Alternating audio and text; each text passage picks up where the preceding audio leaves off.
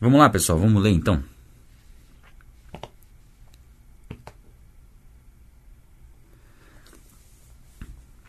Passadas essas coisas. Então passou o quê? Vamos voltar um pouquinho só para ver o que, que passou.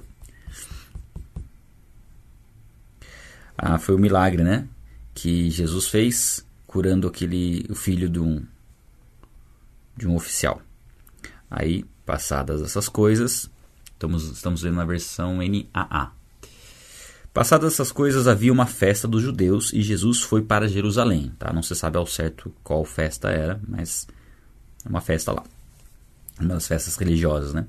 Existe, existe ali, junto ao portão das ovelhas, um tanque chamado em hebraico Betesda, o qual tem cinco pórticos.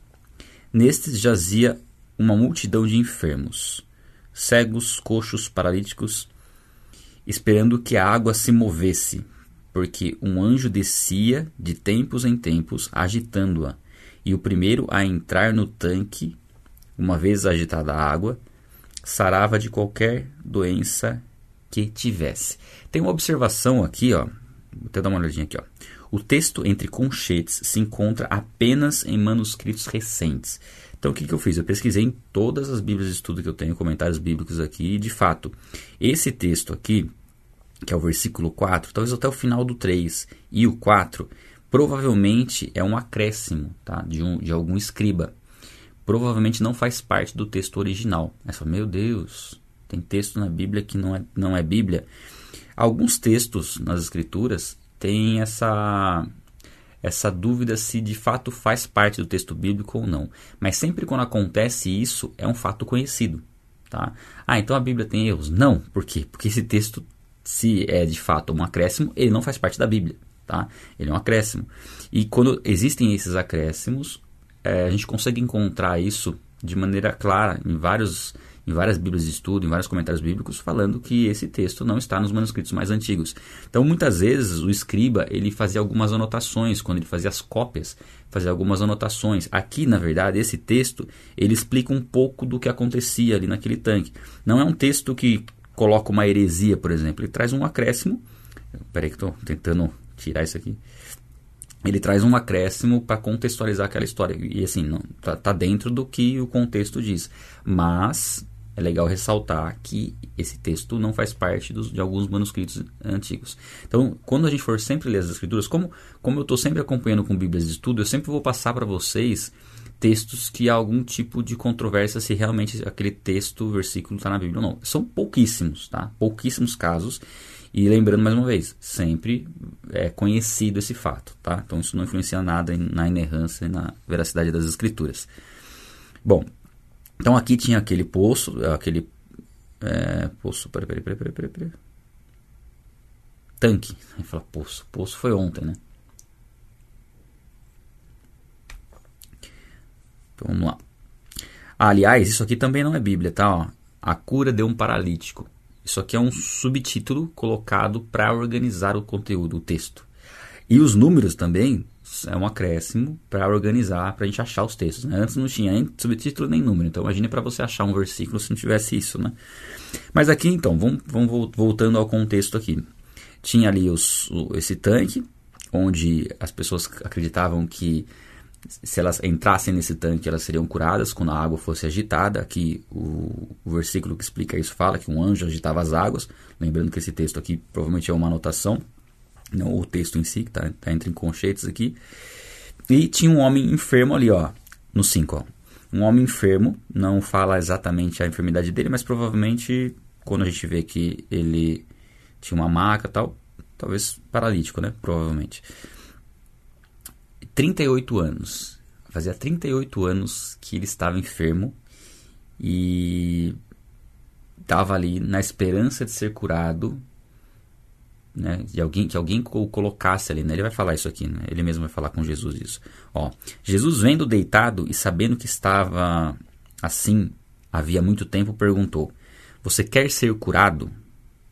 O enfermo respondeu: Senhor, não tenho ninguém que me ponha no tanque quando a água é agitada. Quando tento entrar, outro enfermo chega antes de mim. Então, aqui, esse texto aqui é o texto bíblico e meio que confirma aquilo que está falando lá em cima, né? Que seria um acréscimo, né? Que realmente a água era agitada e a, a, o entendimento ali, que o que acontecia era isso. O primeiro que entrasse seria curado. Não tem mais muitos detalhes do porquê isso acontecia, se tinha alguma propriedade ali na, na, naquelas águas, enfim. Era uma esperança numa cura é, que acontecesse com base uma nos outros ajudando ele, né? E não com base assim num, na fé, né? Talvez algo mais místico, enfim, sei lá. Não dá pra gente saber ao certo isso. Mas aqui, quando Jesus pergunta para ele se ele quer ser curado, é, Jesus meio que tá tentando curar uma paralisia nele mental mesmo, né? Porque imagina tanto tempo ele ali naquela situação bem bem complicada, né? Uma pessoa que não tinha condição nem que colocassem ele em determinado local, né? Não, não, não colocavam ele nem no, no tanque. Então, questões de higiene, enfim, era uma situação bem, bem deplorável assim a dele. E talvez ele até tivesse já meio que né, desacreditado em relação à cura dele, bem provável, né? Depois de tanto tempo assim.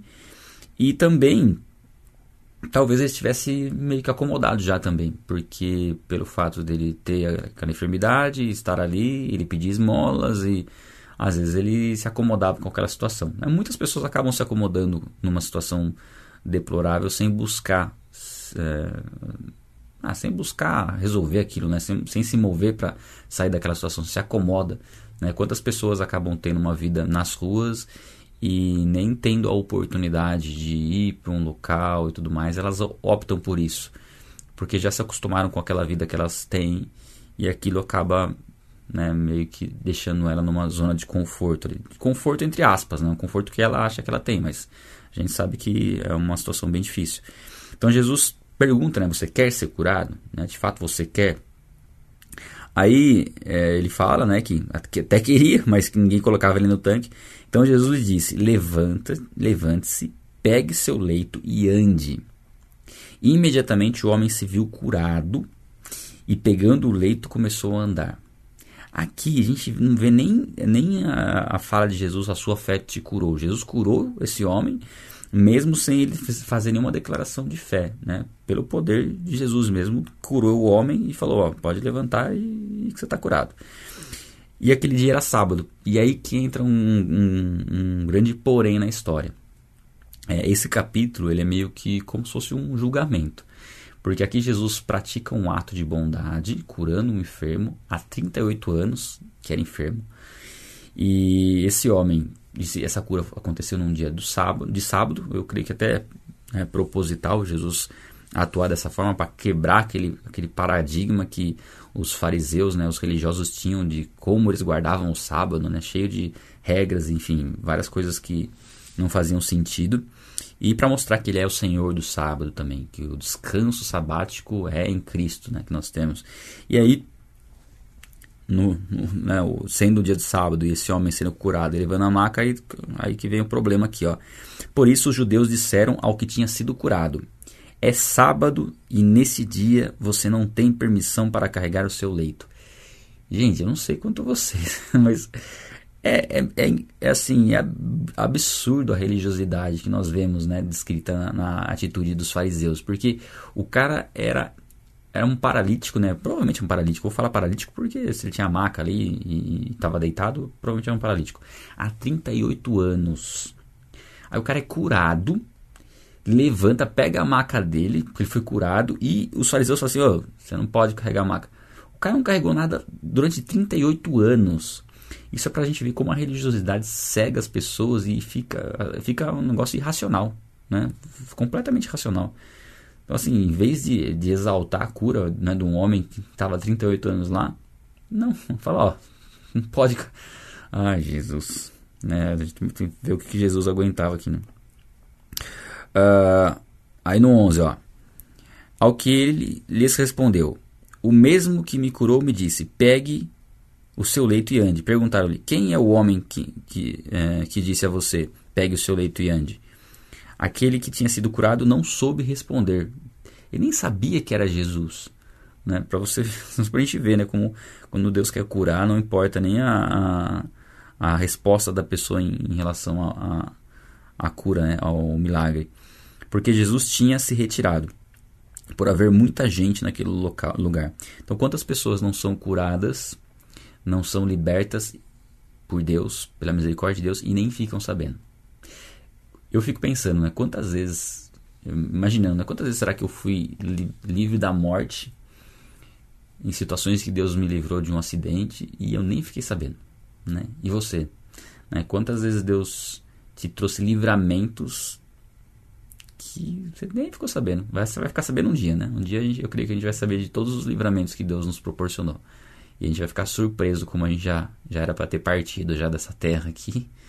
E Deus nos livrou, mesmo sem a gente saber, mesmo sem a gente render a devida adoração e a reverência a Ele, mesmo a gente sendo inimigo dele. E Deus nos preservou de diversas situações. Eu tenho algumas assim que são bem claras, né? É, fui, fui milagrosamente é, é, é, poupado de um abuso na, na infância. que mais? Ah, acidente, né? Eu já capotei o carro duas vezes. Então, quando a gente começa a fazer uma reflexão, a gente percebe como Deus cuidou de nós, mesmo nós ignorando a Ele. Né? Então, quanto mais agora, quanto mais agora que nós estamos em Cristo. Então, não há razão para termos medo, né? O medo nós deveríamos ter naquela época que a gente nem sabia pelo, pelo perigo que nós, no perigo que nós estávamos vivendo sem Deus, né? Como nós estávamos é, desprotegidos. Agora não. Em Cristo nós somos protegidos pelo seu amor. O inimigo não pode nos tocar. É uma realidade totalmente diferente, né? Mas sim, Deus nos preservou e nos livrou muitas e muitas vezes, né?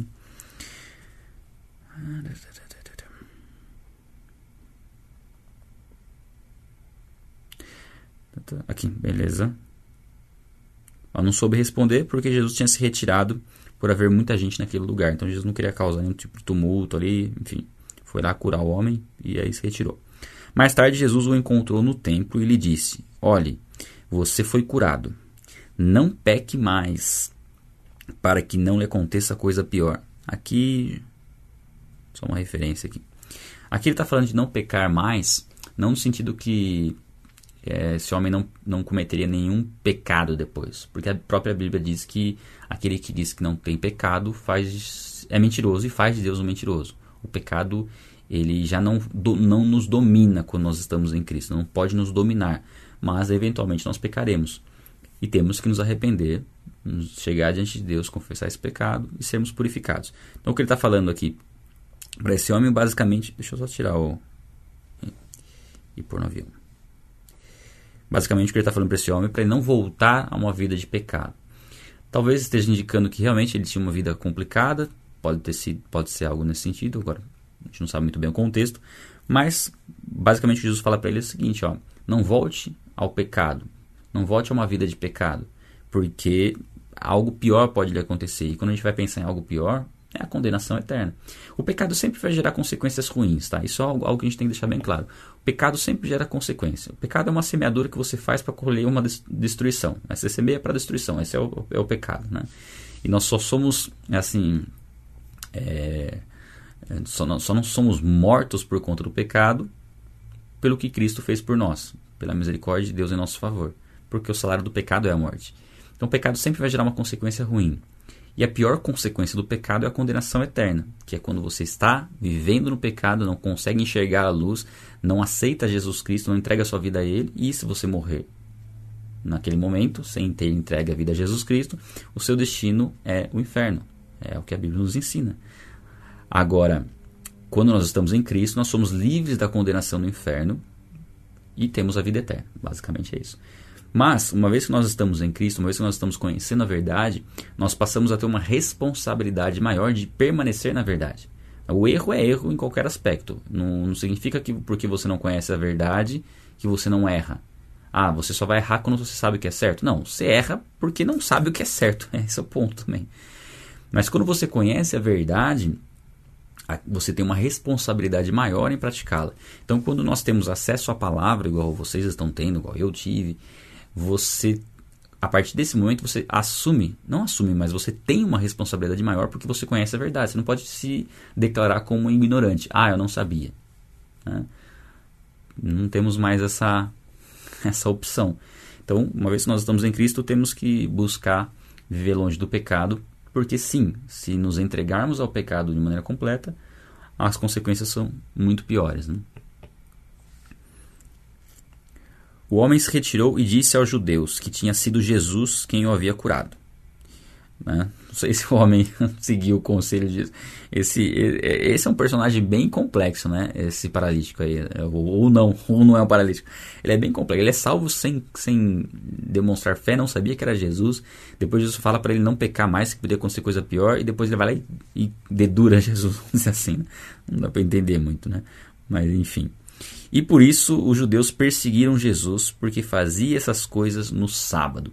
Então, não foi o único milagre que Jesus fez no sábado, né? Jesus fez vários milagres no sábado, e isso foi gerando uma revolta por conta dos fariseus religiosos, né, que tinham estabelecido regras. Eu estava dando uma olhada nas Bíblias e tudo, tinham 39 regras de trabalhos que você não poderia fazer no sábado. E carregar uma maca era um deles. Né? Aí Jesus diz o seguinte: aqui Jesus, é, Jesus é acusado, olha só, um milagre se transformou num, num, delito, praticamente. Jesus curou um homem e aquilo foi usado como uma acusação, como se tivesse cometido um crime. E aí começa, como eu falei, como se fosse um tribunal mesmo, a gente percebe nesse, nesse capítulo. Vem acusação contra, contra Jesus, e aí Jesus diz o seguinte: ó, meu pai trabalha até agora e eu trabalho também. Então Jesus começa a o, o cerne da defesa de Jesus é se comparar com Deus. Né? É demonstrar a sua divindade, seu poder divino. Né? Isso fica bem claro, a gente vai ver aqui no, no capítulo. Ó, por isso os judeus cada vez mais queriam matá-lo. Porque além de desrespeitar o sábado, também dizia que Deus era o seu próprio Pai, fazendo-se igual a Deus. Então esse versículo aqui é um dos versículos assim, um dos, né? Tem vários que mostra, claro, que Jesus se fazia igual a Deus, porque ele era Deus, porque ele é Deus. Não, dá, não tem como nós tirarmos a divindade de Cristo em um aspecto. A gente sabe que ele se esvaziou da sua glória, jamais deixou de ser Deus, assumiu uma natureza humana, sem deixar de ser Deus. Essa é a dupla natureza de Cristo. Não dá para negar essa, porque essa, é uma, essa doutrina, porque essa é uma doutrina bíblica. Né? Quem nega isso está, na verdade, defendendo uma heresia. Né? Seguindo. Então, Jesus lhes disse: Em verdade, em ver... ah, é, eu falei para vocês que eu gosto bastante, né, quando falar em verdade, em verdade, e é algo para a gente prestar atenção. Né, meio como uma forma de prestarmos. Ó, presta atenção que isso é importante. Em verdade, verdade lhes digo: o filho nada pode fazer por si mesmo, senão somente aquilo que vê o pai fazer. Porque tudo o que este fizer, o filho também faz. Eu vou grifar essa passagem aqui Pelo seguinte, primeiro que a gente vê que Jesus diz o seguinte, que ele não pode fazer nada por si mesmo. É, apesar da igualdade de autoridade entre as pessoas da Trindade, existe uma submissão voluntária. O Filho se submete voluntariamente ao Pai e o Espírito Santo também se submete voluntariamente ao Pai. Isso demonstra o relacionamento de amor da Trindade. É, é, a Trindade é um, um, pouco mais complexo da gente entender, mas só de uma maneira simples é isso. Existe uma submissão voluntária mas eles, toda decisão é tomada em absoluta unidade e concordância. Tá? Deus, como ser, é um, como pessoa, é três. Né? Deus é um ser trino. E aí a gente vê que Jesus diz que nada pode fazer de si mesmo a não ser aquilo que vê o Pai fazer. E aí, tudo que este, este o fizer, tudo que Deus fizer, o Filho também faz. Então aqui parece ser uma declaração né, se você olhar para um primeiro momento, que Jesus está se colocando como inferior ao Pai, mas ao mesmo tempo Jesus diz que tudo que o Pai faz, ele faz. Se o Pai é onipotente, o Filho é onipotente. Então, na verdade, é um versículo que declara a divindade de Cristo. Tudo o que o Pai faz, o Filho também faz. Tudo que Deus, o soberano do universo, faz, Jesus faz. Ou seja, Jesus é Deus. Né, então, você percebe quando a gente olha para uma ótica correta do versículo, a gente entende isso. Seguindo, porque o pai ama o filho e lhe mostra tudo o que faz. E maiores obras do que estas lhe mostrará para, é, para que vocês fiquem maravilhados. Então Jesus está fazendo sua defesa se mostrando como pai e o testemunho, demonstrando de certa forma o testemunho do pai é, de que ele é o seu filho. Ah, Ó, e maiores obras do que esta lhes mostrará, para que vocês fiquem maravilhados. Pois assim como o Pai ressuscita e vivifica os mortos, assim também o Filho vivifica a quem quer. Então aqui ele já coloca também mais uma ação que até no conhecimento dos religiosos ali era exclusiva de Deus, que é ressuscitar os mortos, e Jesus coloca, se coloca em pé de igualdade aqui, né? Vivifica aqueles a quem quer. Ah, o pai, e aí mostra né, quem quer no sentido de que não depende da obra humana, depende da misericórdia de Deus. Né? O, esse paralítico curado é um exemplo disso. Ó, e o pai não julga ninguém, mas confiou todo o julgamento ao filho, para que todos honrem o filho como honram o pai. Mais uma vez aqui, ó, para que todos honrem o filho como honram o pai. Quem não honra o filho, não honra o pai que o enviou. Então, quem não reconhece a Cristo como Deus, como Deus Filho, e não o honra, não tem como honrar a Deus. Quem não conhece a Cristo não tem como conhecer a Deus. Não, não há como não há como haver, há como haver é, um relacionamento com o Criador do universo se a gente não tiver um relacionamento com Jesus Cristo por meio de quem todas as coisas foram criadas. É, quantas pessoas a gente vê que julgam ter um relacionamento com Deus, mas não conhecem a Cristo? E de fato elas não têm um relacionamento com Deus. Elas acham que elas têm um relacionamento com Deus, quando na verdade não têm. Mais uma vez, ó, em verdade, em verdade lhes digo: quem ouve a minha palavra e crê naquele que me enviou, tem a vida eterna. Então a vida eterna está em Cristo Jesus, somente em Cristo. Ele é o caminho, a verdade e a vida. Então ninguém vem ao Pai, você vê que quando a gente vai ler isso lá, vem ao Pai a não ser por Ele. Não é vai ao Pai, é vem ao Pai, porque é através dele e não entra em juízo, mas passou da morte para a vida. É muito forte essa passagem aqui. Vou grifar tudo, né? Porque a gente faz, né? Não entra em juízo, mas passou da morte para a vida. Essas são passagens que dá para você ficar lendo várias vezes. Assim. Né? Essas são verdades eternas e verdades que isso, isso tem que ser gravado no nosso coração. Mais uma vez, ó. Em verdade, em verdade lhes digo que vem a hora, e já chegou, em que os mortos ouvirão a voz do Filho de Deus, e os que ouvirem viverão. E aqui é uma representação de nós que estávamos mortos no pecado, ouvimos a voz e nascemos de novo, né? Nascemos de novo. Fomos ressuscitados da nossa morte espiritual. E agora nós vivemos em Cristo. Porque assim como o Pai tem vida em si, em si mesmo, também concedeu ao Filho ter vida em si mesmo. E lhe deu autoridade para julgar, porque é o Filho do Homem. Aqui o termo Filho do Homem é um termo messiânico que a gente encontra lá no livro de Daniel. Então, Filho do Homem já era conhecido dos judeus, né, do, do, dos religiosos, de quem conhecia a lei, as escrituras, de que era um termo messiânico, né, para o Messias. Ó, não fiquem maravilhados com isso, porque vem a hora em que todos os que se acham nos túmulos ouvirão a voz dele e sairão.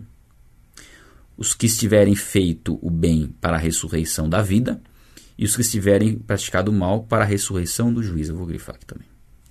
Então aqui Jesus, ó, Jesus fala de uma ressurreição que é a ressurreição que é nossa, que já aconteceu. É, você que para você que aceitou a Cristo, você que não aceitou tem a oportunidade de renascer espiritualmente, né, de ressuscitar espiritualmente, porque nós nascemos mortos espiritualmente. Caso você não saiba, todos nós, todos nós nascemos separados de Deus. É, talvez você nunca tenha acesso a, tido acesso a essa informação, mas sim, e nós carecemos de redenção. Então, em um determinado momento das nossas vidas, Jesus se apresenta a nós, né? nós temos o conhecimento de quem é Jesus, entendemos que ele morreu por nós, né? veio, se fez carne, sendo Deus se fez carne, viveu aqui 33 anos sem pecado e foi morto. Né? Uma vez que o salário do pecado é a morte, ele foi morto sem pecado, a morte não tinha poder sobre ele e ele restou dentre os mortos. Então, sendo Deus, na sua natureza humana, ele morreu por nós, ressuscitou dentre os mortos E por meio da nossa fé na sua ressurreição, na ressurreição de Cristo, nós somos salvos. Nós somos libertos da, da condenação que existia contra as nossas vidas. E a partir desse momento, crendo em Cristo, entregando nossas vidas a Ele, porque Ele comprou nossas vidas né, com seu próprio sangue, nós temos acesso a Deus. A partir desse ponto, tendo acesso a Deus, não importa o que aconteça com a nossa vida física, nós já temos a salvação em Cristo. Então, nós iríamos, quando nós morrermos, nós habitaremos com Cristo na eternidade. É claro que tem todo um processo, né? Quando a gente morre, todos que morrem, por exemplo, é, as pessoas que morreram é, agora, ou nesse ano, ou ano passado, onde estão essas pessoas? Quem está em Cristo, é, o seu corpo foi sepultado e a sua alma está no paraíso. A sua alma, o seu espírito está no paraíso. Quando Jesus Cristo voltar, haverá ressurreição dos mortos. Aí, essas pessoas que estão descansando em Cristo no paraíso terão seus corpos transformados e serão corpo, alma e espírito novamente, com o corpo glorificado, semelhante ao corpo que Jesus ressuscitou dentre os mortos.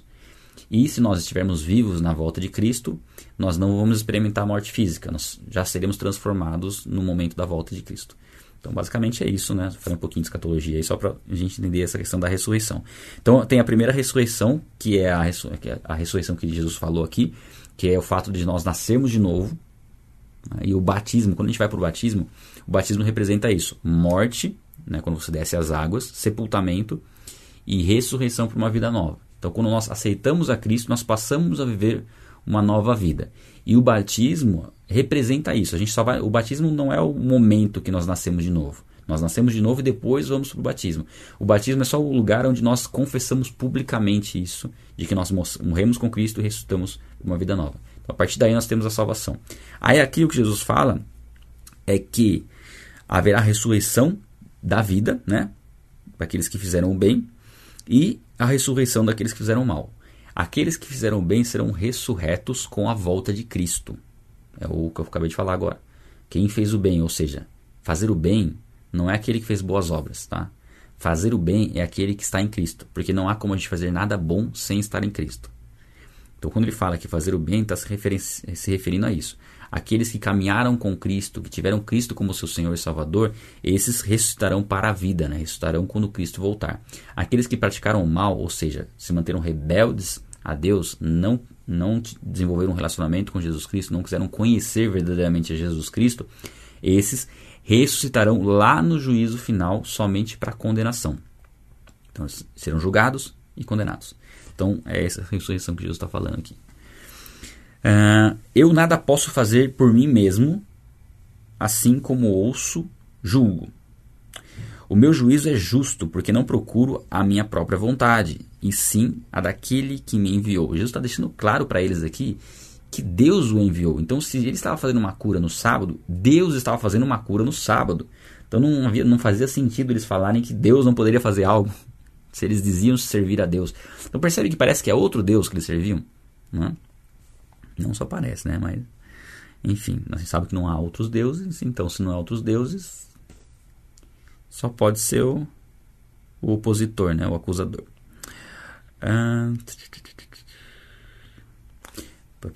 Aqui. 31. Se eu dou testemunho a respeito de mim mesmo, o meu testemunho não é verdadeiro. Outro é que dá testemunho a respeito de mim e sei que o testemunho que ele dá a respeito de mim é verdadeiro. Então, o testemunho de, do próprio Deus a respeito de Jesus e o testemunho que ele vai contar aqui que é de João Batista. Ó. Vocês mandaram mensageiro, mensageiros a João e ele deu testemunho da verdade. Eu, porém, não recebo o testemunho humano, mas digo essas coisas para que vocês sejam salvos.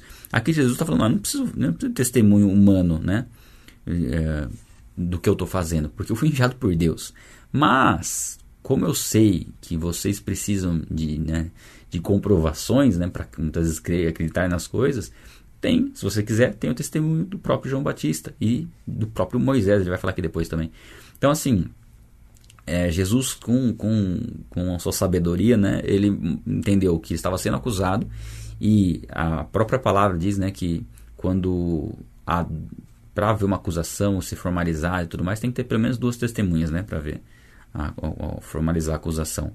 E aqui ele mostra que tem hum, cinco testemunhas, né? Fala tanto do, de Deus como do próprio João Batista, depois ele fala das obras, porque as obras testemunham em favor de Jesus, né? Aquilo que ele estava fazendo, ele estava curando, não estava matando, estava curando. Então essas obras testemunham em favor de Jesus.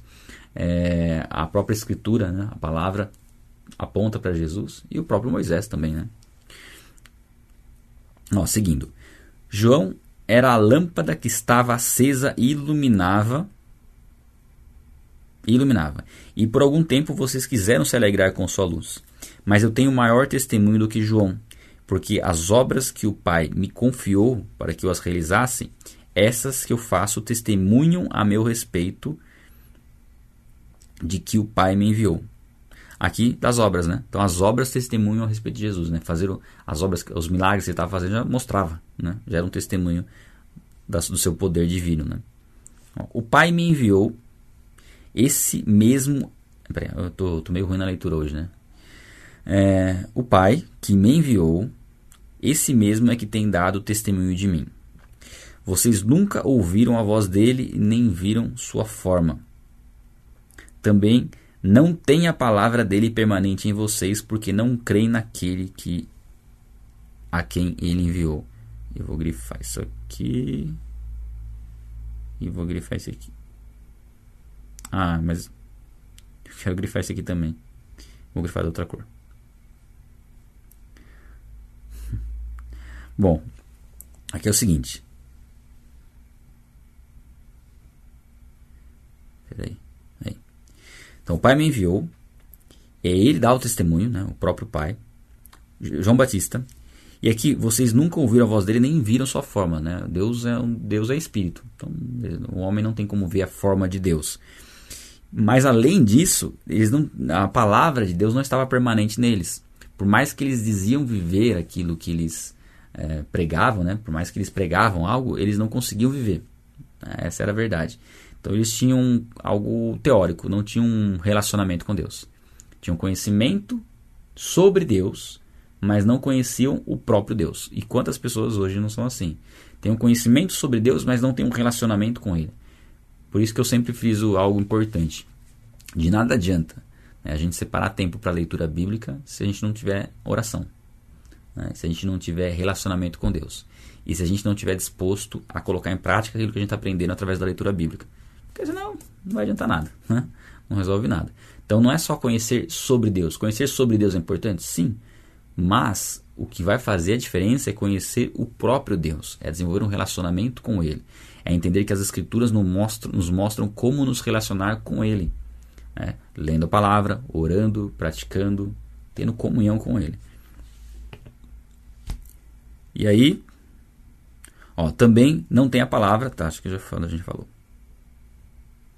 Ó, vocês examinam as Escrituras porque julgam ter nelas a vida eterna e são elas mesmas que testificam de mim. Eu gosto muito desse texto aqui. Né?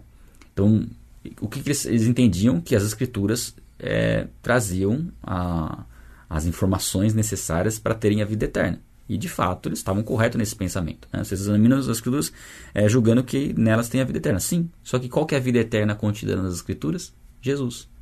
Então, o que as escrituras apontam para Jesus? O que todos os livros do Antigo Testamento apontam para Jesus? Então, o assunto central das escrituras é Jesus Cristo, só que eles não conseguiam enxergar isso. Eles viam o texto bíblico falando de algo que viria, rejeitaram a verdade, rejeitaram o Messias e lá no futuro eles vão aceitar o anticristo como Messias. Só para ver como, como é complicado. Quando nós rejeitamos a verdade, a tendência é a gente tomar uma mentira como verdade para substituir. Não tem como. Rejeitou a verdade, você vai pegar uma mentira e vai colocar no lugar e vai assumir como verdadeira. E isso vai definir todo o seu toda a sua vida. Por isso que é importante a gente acordar, né? abrir os olhos, saber que conhecendo a verdade nós teremos noção do que é a mentira. Né? Sem conhecer a verdade nós podemos ser facilmente enganados. Contudo, vocês não querem vir a mim para ter vida, né? Eles não queriam vir a Cristo, né? Eu queria grifar isso aqui também, mas vai ficar tudo grifado. Eu não aceito a, a glória que vem de pessoas, sei entretanto que vocês não têm amor de Deus em vocês. Então Jesus dizendo que a glória das pessoas para ele não fazia diferença. ao contrário dos fariseus, né, que eles buscavam isso, eles buscavam ser honrados pelas pessoas. Se entretanto que vocês não têm amor de Deus em vocês. Eu vim em nome do Pai e vocês não me receberam. Então a prova de que eles não tinham relacionamento com Deus era que o próprio Deus estava diante deles e eles estavam querendo matar. Não tem coisa mais óbvia do que isso, né? De que a pessoa não está em Deus. Porque quando ela recebe a mensagem a respeito do próprio Deus, ela rejeita. Então isso fica evidente que uma pessoa não está em Deus. Tem como uma pessoa estar em Deus sem estar em Cristo? Não. Se ela rejeita Cristo, ela está rejeitando o próprio Deus. Então não tem como. Essa pessoa não está em Deus. Hum.